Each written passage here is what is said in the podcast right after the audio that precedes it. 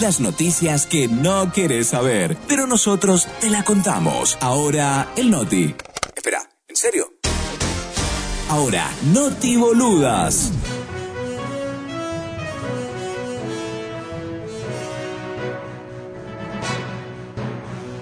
A nadie. A nadie.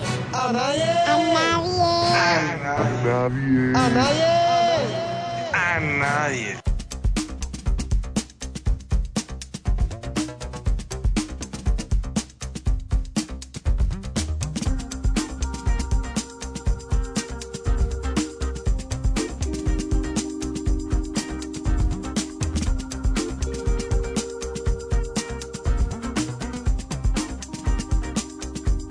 Un momentito.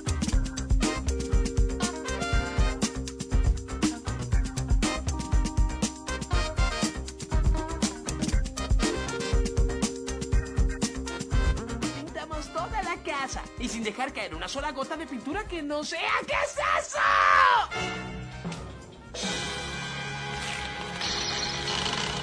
De bobo. Momentito.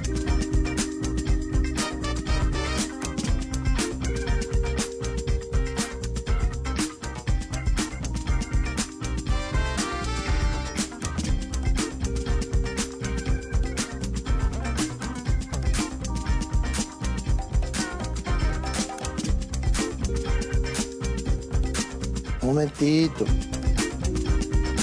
What the fuck?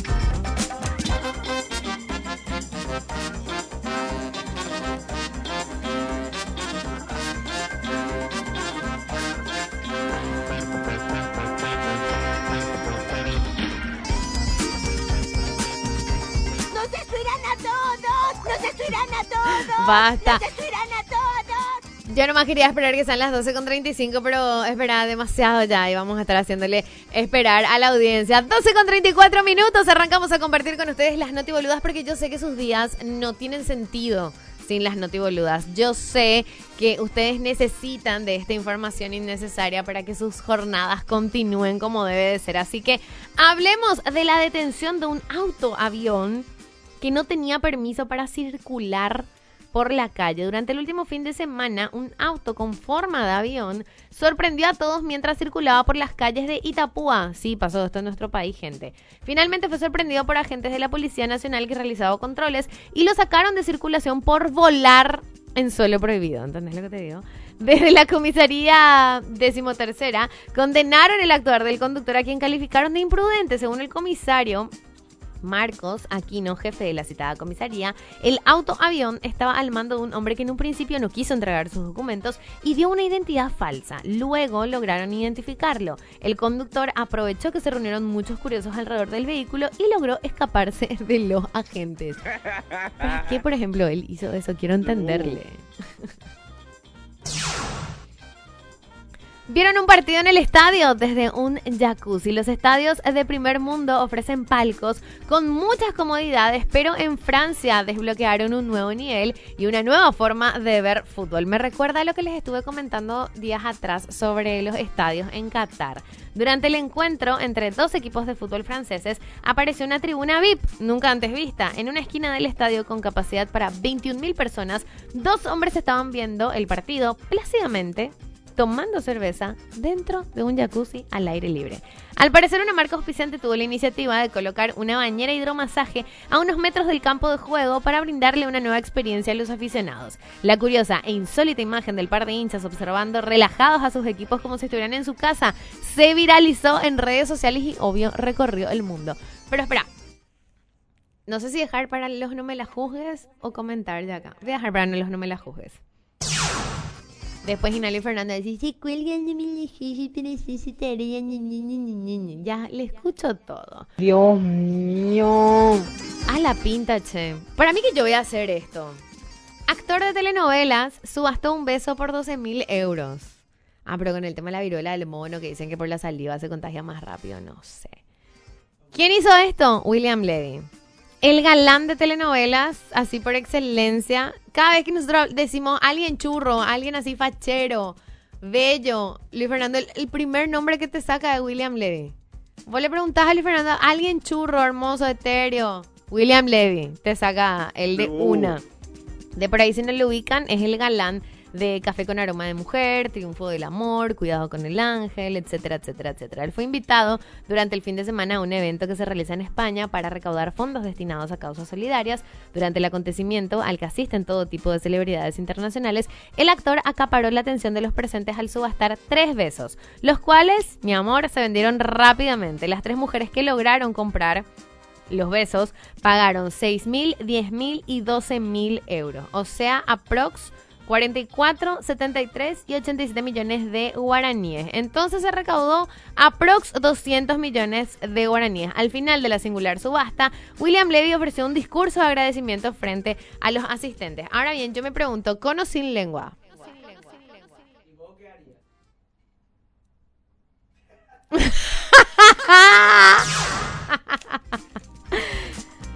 Dejó de ser vegano porque le mordió un perro. Eso está muy fuerte. Yo le escuché a Álvaro hablando hoy con el, con el men. Él estuvo hablando hoy con ustedes, ¿verdad? Yo entendí mal. Porque agarré así a la mitad nomás de la, la onda. Un joven ex vegano encendió la polémica en redes sociales al afirmar que dejó de comer carne, se empezó a alimentar solamente de vegetales, empezó a vivir una vida libre de carne de animal, pero vuelve a todo eso porque un perro le mordió en la mano. Tal como lo reveló el propio, no sé más si decirlo activista, porque yo creo que hoy día ya es un ex activista. Él mencionó en una entrevista que le hicieron en Argentina que él dejó de ser vegano porque un animal lo mordió sin motivo aparente. Entonces él se enfureció, fue corriendo a un local de comida rápida para comer carne vacuna, algo que había dejado de hacer por respeto a los animales. Tantos años defendiendo sus derechos y así me pagan, mencionaba el indignado joven al ser consultado sobre el por qué había retrocedido en su decisión de no comer carne o tomar productos que sean derivados de un animal. O sea, ahora a lo loco con el queso, con la leche, con la carne, todo porque le mordió un perro en la mano, ¿ok? Loro noquea a un ciclista en España sin darse cuenta del peligro de vuelo que se aproximaba. Un hombre manejaba tranquilamente su bici por la avenida de una ciudad en España cuando un pájaro lo noqueó y se cayó de la bicicleta al instante. El servicio local de emergencias médicas contó que el ciclista permaneció tirado en la calzada y no respondió inicialmente a los intentos de las personas que acudieron a su ayuda. En relación con el accidente de tránsito se descartó que pudiera haber sido atropellado por una moto o por un vehículo, ya que hubo testigos directos de la agresión del ave. ¡Qué miedo! El hombre recibió atención médica, sobrevivió, no fue la única víctima del loro, ya que el autor ya actuó en otras ocasiones y es muy conocido por sus anteriores ataques hacia otros transeúntes de dicha avenida. Boludo, qué loco, o sea, está ahí el ave, no sabemos qué es, pájaro, paloma, y el tipo está expectante a atacarle a los humanos que van pasando ahí, no puede ser. Dios mío, pero y el capítulo de los Simpsons de la rebelión de los delfines. Va a ser la rebelión de las aves, entonces. El inicio del fin del mundo. Qué bola. Palomas atacantes. Palomas asesinas. Uno te atacó una vez, Luis Fer. No te he creer. ¿Vos me estás hablando en serio que por eso cancelaste el segmento de aves porque una paloma de Brasilia te atacó? Y nos venís a contar recién eso ahora. Yo no te puedo creer. No te puedo creer.